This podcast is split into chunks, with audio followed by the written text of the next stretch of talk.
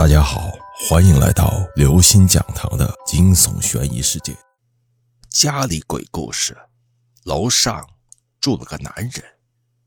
三，文晓开始一点点回忆，想到昨天最后一次冻牛奶的时间，文晓记得昨夜韩向东给自己发了个微信，说有应酬，晚点回。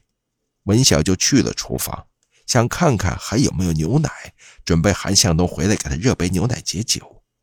文晓记得很清楚，自己打开冰箱看牛奶还剩不少，突然发现番茄酱瓶口洒出一点点番茄酱。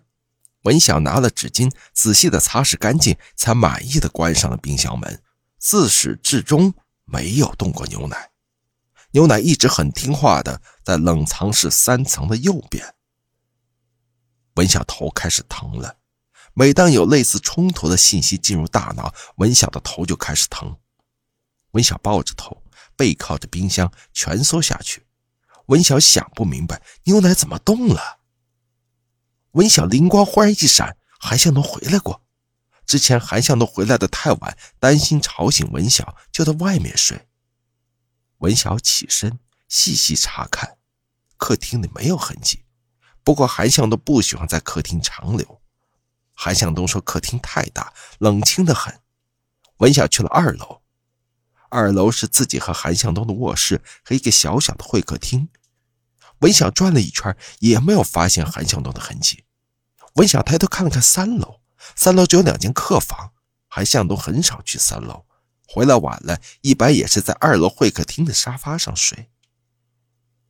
文晓内心劝慰自己：“算了，可能是自己不小心挪动的。”毕竟现在的记忆力差劲儿的很，忘事儿也多。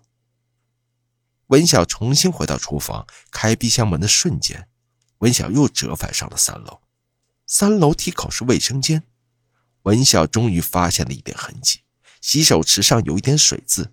文晓是绝对不会允许这种情况存在的。韩向东果然回来过，文晓内心有一点惊喜。他轻手轻脚的打开第一间客房的门，没有人。床单一如自己之前收拾的一般整齐，还想打开第二间的客房门，还是没有人。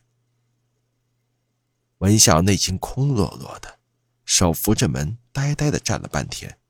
韩向东又走了。文晓打了自己嘴巴一巴掌，拐进卫生间把水渍擦干净，下楼继续把牛奶喝完。文晓觉得一天很漫长，但有时候又很快。毕竟一天之中，文晓大部分时间都是坐着发呆打发时间，早上和晚上也没有什么区别。文晓给韩向东发了条微信，问他今晚回不回来。韩向东回复的很快，但是没有说回还是不回，只回复了一句“在忙，过会儿说”。文晓四下寻找着，想找点事让自己忙起来。门口旁的一盆君子兰吸引了文晓的注意。这盆君子兰是前几天韩向东抱回来的。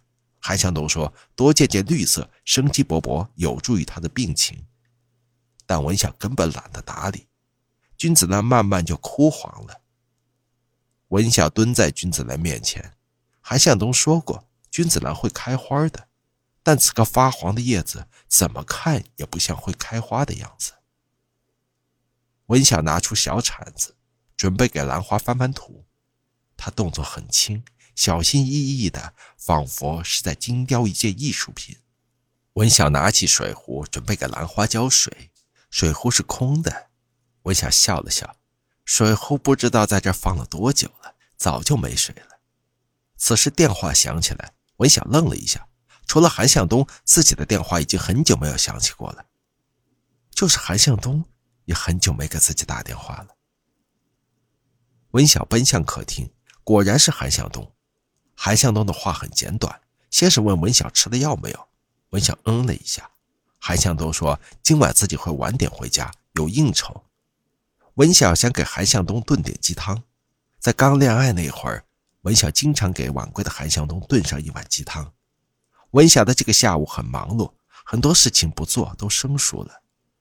看着炉灶上跳跃的小火苗，文晓心里格外满足。文晓等到十点钟，韩向东还是没有回来。他打开微信，想问一下韩向东什么时候回来。字输入完以后，他又删掉了。文晓很享受这种等待的时刻，这种知道自己爱人正向自己奔来的感觉真的很幸福。十一点的时候，文晓有些困了，医生说药里面有镇静的作用，药劲上来了。十二点的时候，文晓决定去睡觉了。等待的幸福已变成焦灼与烦躁。文晓知道韩向东今晚不会回来了。文晓蜷缩在床上，迷迷糊糊。不知多久，又听到了脚步声。丈夫深夜加班，我一个人住在偌大的别墅。各位听众朋友，本期节目到此结束。如果您喜欢，请关注、订阅、点赞、转发四连击，谢谢您的支持。我们下期再见。